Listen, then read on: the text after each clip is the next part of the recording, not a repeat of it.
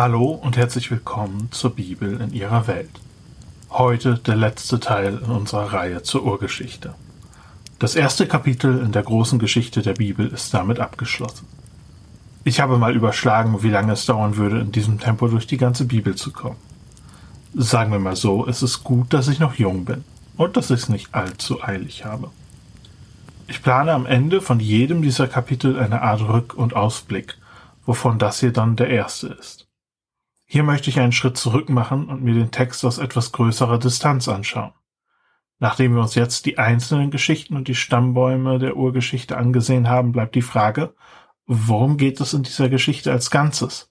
Und was müssen wir als nächstes erwarten? Für dieses Vorgehen habe ich zwei Gründe. Zum einen kann man leicht den Überblick verlieren, wenn man nur die einzelnen Folgen zu jeweils zwei, drei Kapiteln anhört. Hier haben wir nochmal kompakt zusammengefasst, worum es geht, bevor wir uns dann den nächsten Abschnitt ansehen. Der andere Grund ist aber auch, dass man nicht an die Botschaft eines Buches herankommt, indem man sich nur die einzelnen Kapitel ansieht. Die Schreiber der Bibel haben ihr Material oft sehr geschickt angeordnet um deutlich zu machen, was die Botschaft ist. Es ist also wichtig, dass wir diesen Schritt zurück machen und uns die Bibel aus der Distanz ansehen. Wir fangen, ähnlich wie damals bei Hiob, mit einer 5-Minuten-Zusammenfassung an. Was haben wir gesehen bzw. gehört? Die Geschichte beginnt damit, dass Gott aus dem chaotischen Wasser diese Welt geschaffen hat. Das bedeutet, dass er daraus einen Lebensraum gemacht hat, in dem Menschen existieren können. Dieser Lebensraum wird von Tieren, Fischen, Vögeln und am Ende auch von Menschen bevölkert. Sie funktionieren in diesem Kosmos als Ebenbilder Gottes. Der Kosmos funktioniert wie ein Tempel, ein Ort, an dem Himmel und Erde zusammenkommen. Die Aufgabe des Ebenbildes ist es, dieses Zusammenkommen zu vermitteln, Gott auf die Erde zu bringen und die Dankbarkeit der Erde zu Gott. Aber die Menschen entscheiden sich gegen diese Berufung. Anstelle von Gottes guter Ordnung und weiser, liebevoller Herrschaft wählen sie Rebellion. Sie machen sich selbst zur Quelle von Ordnung, von richtig und falsch. Symbolisiert wird das durch das Essen der Frucht. Als Konsequenz daraus werden sie aus der Gegenwart Gottes vertrieben und müssen Eden verlassen. Von da aus geht es mit der Menschheit schnell bergab. Wir lesen von Kains Mord an Abel, und nach ein paar Kapiteln sind wir so weit, dass die Welt gefüllt ist von Gewalt zu einem Grad, dass Gott es bereut, die Menschen überhaupt erst geschaffen zu haben. Er entscheidet sich, die Erde mit einer Flut reinzuwaschen. Aber unter den Generationen gab es auch immer wieder Menschen, die trotz allem mit Gott gewandelt sind. Auch in dieser letzten Generation gibt es einen, nämlich Noah. Gott warnt ihn vor der Flut und weist ihn an, eine Arche, ein Schiff zu bauen.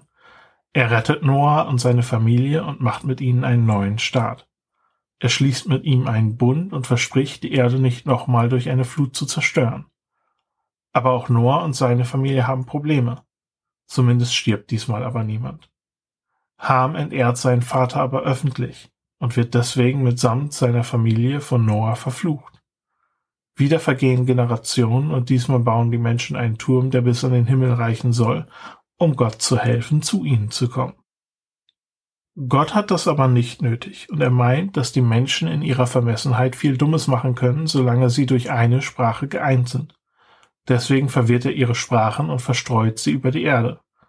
Im letzten Abschnitt wird Abraham, der Held der nächsten Geschichte, kurz vorgestellt. Soweit die Zusammenfassung der Geschichte. Aber was sind jetzt die theologischen Aussagen? Und erstmal, was ist der theologische Kern dieser Geschichte? Diese Diskussion muss immer mit dem Gottesbild anfangen. Die Bibel verliert keine Zeit damit, das polytheistische Gottesbild der Antike auf den Kopf zu stellen. Dabei wird diskutiert, um was für ein Gottesbild es sich dabei konkret handelt. Ein Monotheismus würde sagen, dass es nur einen Gott gibt. Punkt. Zwei andere Optionen, über die wir im Alten Testament nachdenken müssen, gibt es aber auch. Monolatrie ist der Glaube, dass es zwar viele Götter gibt, aber man selbst betet nur einen an. Henotheismus ist eine Variante, in der man vielleicht glaubt, dass andere Götter wie Marduk oder Enki existieren, aber dass sie keine wahren Götter sind. Sie sind es nicht wert, wirklich angebetet zu werden. Ich denke, dass sich diese Formen durchaus vermischen können. Ich kann mir zum Beispiel gut vorstellen, dass Abraham, Isaak und Jakob eher monolatrisch unterwegs waren. Es gibt darauf einige Hinweise im Text. Gute Teile des Alten Testaments sind aber eher henotheistisch. Es gibt aber auch immer wieder Stellen, wie zum Beispiel in Jesaja, die ziemlich deutlich auf einen vollen Monotheismus drängen. Man kann sich, denke ich, gut eine Entwicklung der Israeliten in diese Richtung vorstellen. Auch in Genesis 1 gibt es schon Hinweise, die auf einen vollen Monotheismus drängen. Ich denke aber, dass die Israeliten das nicht unbedingt schon so verstanden haben. Wichtig ist, dass es keinen Vergleich zwischen diesem Gott und irgendeinem anderen sogenannten Gott geben kann. Gleichzeitig definiert Genesis 1 bis 11 aber auch die Identität und die Rolle des Menschen ganz neu. Im altvorderen Orient wurden die Menschen als Sklaven der Götter gesehen hier aber als Ebenbilder, die Gottes Herrschaft in die Welt hätten tragen sollen. Stattdessen hatten sie versucht, sich selbst zum Zentrum der Ordnung zu machen und haben in ihrer Berufung versagt. Als Folge davon gibt es so viel Boshaftigkeit unter den Menschen, die durch einige Beispiele deutlich gemacht wird. Kein, Lamech und Ham sind hier vor allem zu nennen. Viele Institutionen, die in der Antike den Göttern zugeschrieben wurden, werden hier als menschliche Institutionen dargestellt. Viel, was als selbstverständlich galt, wird also hinterfragt. Was sollen die Menschen jetzt machen? Genesis 1 bis 11 macht deutlich, dass es eine neue Orientierung braucht. Wie könnte die Lösung für diese Probleme aussehen? Was für eine Lösung gibt es für diese Trennung zwischen Menschen und Gott? Es gibt in dieser Geschichte trotz allem immer wieder Menschen, die mit Gott wandeln. Die Hoffnung, dass es trotzdem irgendwie gut gehen kann, ist also gegeben. Aber wonach diese Geschichte schreit, ist nicht ein einzelner Mensch, der gerettet werden kann, sondern eine Initiative, die dieses ganze Projekt wieder in die richtige Bahn lenken kann. Und ich denke, dass in diesem Text schon ein Grundstein für diese Hoffnung gelegt wird. Wir schauen uns das jetzt an. Es ist soweit, dass ich jetzt wieder über die Stammbäume reden darf. Es gibt nämlich bestimmte Muster in dieser Erzählung, die helfen, diese Botschaft deutlich zu machen. Ich werde jetzt über einige Textstrukturen reden, die viele von euch vermutlich gerne vor Augen hätten. Deswegen hier der Hinweis, im Blog habe ich auch noch mal alles niedergeschrieben. Es ist in der Beschreibung verlinkt. In Genesis 1 bis 11 haben wir nämlich einen Zyklus, der sich wiederholt. Er beginnt erstens mit dem Chaos, einer Erde, die von Wasser bedeckt ist. Zweitens etabliert Gott dann Ordnung, er räumt die Erde auf. Es entsteht ein Lebensraum. Drittens wird dieser Lebensraum den Menschen anvertraut und viertens rebellieren die Menschen, was zu erneutem Chaos führt. Konkret haben wir die Erde, die mit Wasser bedeckt ist, sowohl vor der Schöpfung als auch während der Flut. Dann etabliert Gott Ordnung. In der Schöpfung beim ersten Mal und im Bund mit Noah beim zweiten Mal. Drittens dann die Berufung des Menschen. Das Stichwort Ebenbild Gottes taucht sowohl in der Schöpfung als auch beim Bund mit Noah auf. Und viertens die Sünde. Der Sündenfall, der über Kain und Abel zu den Gottessöhnen führt auf der einen und Ham und der Turmbau zu Babel auf der anderen Seite. Beide führen wieder zu Chaos, die Flut und die Sprachenverwirrung. So schließt sich der Kreis. Und in beiden Fällen wird am Ende noch kurz ein treuer Mensch vorgestellt, mit dem Gott trotz der Sünde und dem Chaos weitermacht. Diese Person ist dann der Hauptcharakter des nächsten Zyklus. Nach Adam kommt Noah. Und am Ende des Noah-Zyklus kommt Abraham. Hier schauen wir wieder auf die Stammbäume. Ich habe bestimmt schon irgendwo gesagt, dass es in der Antike normal war, Generationen zu überspringen. Das heißt, wenn wir jetzt feststellen, dass jeder dieser Zyklen zehn Generationen in Anspruch nimmt, dann ist das kein Zufall. Das hat der Autor sich so zurechtgelegt. Zu jedem dieser Zyklen gehört ein Segen, den Gott am Anfang ausspricht, bevor alles schief geht. Er beruft Adam, segnet ihn und es geht schief. Zehn Generationen später beruft er Noah, segnet ihn und auch das geht schief. Jetzt sind wieder zehn Generationen vergangen. Wir sollten also damit rechnen, dass Gott wieder eine treue Seele findet, beruft und segnet. Der Segen, der bei Noah erneuert wurde, war derselbe Segen, den Gott in Genesis 1 vor dem Sündenfall gesprochen hatte. Dadurch wird eine Sache deutlich gemacht. Gott hat immer noch vor, diese Welt wieder zurechtzurücken. Es geht hier also nicht darum, nur irgendeinen Segen loszuwerden, sondern es wird ausgedrückt, dass der ursprüngliche Plan immer noch aktuell ist. Es handelt sich um eine Rettungsaktion von kosmischem Ausmaß. Aber wird dieser Segen denn erneuert, also bei Abraham? Ich will nicht zu viel vorwegnehmen. Genau dieselbe Segensformel wie in Genesis 1 und wie bei Noah finden wir bei Abraham nicht. Aber wenn wir uns Gottes Verheißungen an Abraham genau anschauen, dann wird auffallen, dass alle Elemente aus dem Segen vorhanden sind, nur in veränderter Form.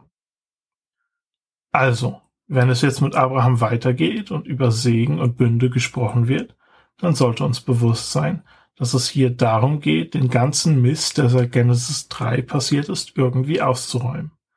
Dafür hat Gott einen sehr überraschenden Plan, der langfristig angelegt ist. Bis wir das entfaltet haben, dauert es noch ein Weilchen. Man kann diese Struktur noch detaillierter darstellen, als ich das jetzt getan habe. Bruce Waltke hat einen sehr detaillierten Entwurf. Ich bin nicht mit allem, was es schreibt, super glücklich, aber ich denke, es zeigt sehr gut auf, wie detailliert man Parallelen zwischen diesen beiden Zyklen beobachten kann. Ich habe die Struktur deswegen auch im Blogpost mit veröffentlicht. Ich denke, jetzt haben wir den theologischen Kern ganz gut erfasst. Wir können also ein bisschen mehr ins Detail gehen und weitere Beobachtungen machen. Mit das Wichtigste, was uns die Bibel jemals vermittelt, ist das, was wir über Gott lernen können. Und ich denke, es gibt einige interessante Beobachtungen. Die erste ist, dass Gott nicht aufgibt. Er ist bereit, einen neuen Versuch zu wagen, egal wie sehr es mit uns Menschen daneben geht. Und er macht einen neuen Versuch mit echten Menschen. Wir werden sehr deutlich sehen, dass die nächste Generation bei weitem nicht perfekt ist. Ein weiterer Punkt ist, dass Gott nicht einfach verurteilt. Wieder und wieder sehen wir, dass nach der Sünde und dem Urteilsspruch ein Moment der Gnade kommt, bevor das Urteil vollstreckt wird. Adam und Eva haben von der Frucht gegessen, sie müssen den Garten verlassen, aber bevor sie das tun, kriegen sie Kleidung von Gott höchstpersönlich. Kein wird vertrieben, aber vorher bekommt er noch ein Zeichen, das sein Leben schützen soll. Die Erde soll von einer Flut überschwemmt werden, aber bevor das passiert, wird Noah gewarnt und kriegt die Gelegenheit, sich und seine Familie zu retten, damit es einen Neustart geben kann. Wir haben also ein Muster von menschlicher Sünde, die darin besteht, dass der Mensch sich selbst zum Gott macht. Dieses Muster führt immer zu Chaos und Tod. Wir haben Gottes Gnade, die immer wieder eingreift und immer wieder von dem absoluten Untergang rettet. In alledem haben wir einige wenige Beispiele von Menschen, die trotz alledem mit Gott gewandelt sind und damit die implizite Herausforderung an den Zuhörer, das auch zu tun. Das wirft natürlich die Frage auf, wie das aussehen kann, mit Gott zu wandeln. Ich denke, das ist eine Frage, auf die wir zumindest den Ansatz einer Antwort bei Abraham sehen werden. Ein weiteres Thema, das ich immer wieder angesprochen habe, ist, dass alle Menschen in Genesis mit derselben Würde versehen werden. Für viele heutzutage ist das ein selbstverständliches Ideal, dass wir alle gleich sind aber in der Antike war das bei weitem nicht selbstverständlich. Es heißt im deutschen Grundgesetz, die Würde des Menschen ist unantastbar. Wenn man die Geschichte dieser Idee zurückverfolgt, dann landet man am Ende bei diesen Texten. Alle Menschen sind in Gottes Ebenbild geschaffen. Das ist etwas, was man irgendwann in einem anderen Kontext dringend weiter bearbeiten sollte. Ein weiteres Motiv will ich noch ansprechen. Es ist theologisch vielleicht nicht so schwerwiegend, aber ein Motiv, das uns durch das ganze Buch Genesis begleitet. Der Streit zwischen Brüdern.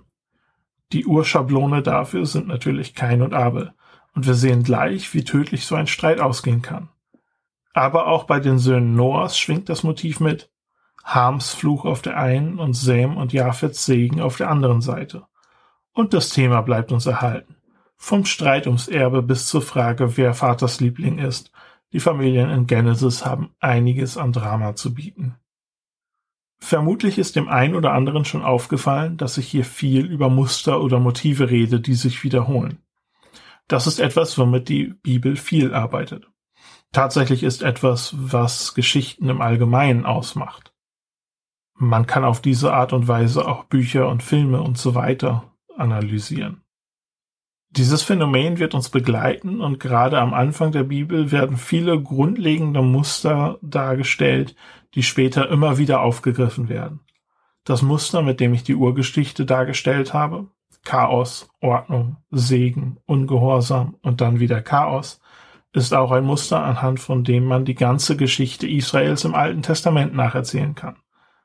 Man kann auch die ganze Bibel damit nacherzählen. Man könnte sagen, dass es in der Bibel und vor allem im Neuen Testament darum geht, wie dieser Zyklus durchbrochen werden kann. Die Urgeschichte liefert dafür die Problemstellung. Auf diese Art und Weise funktioniert die Symbolik dieser Texte. Zumindest ist es ein Teil davon. Man könnte bestimmt noch mehr sagen. Und wo wir gerade über Symbolik sprechen, ich möchte noch ein Symbol erwähnen. Und das ist die Schlange. Die verschwindet jetzt erstmal. In dem größten Teil der Bibel ist es so, dass es sich um Gott und die Menschen dreht.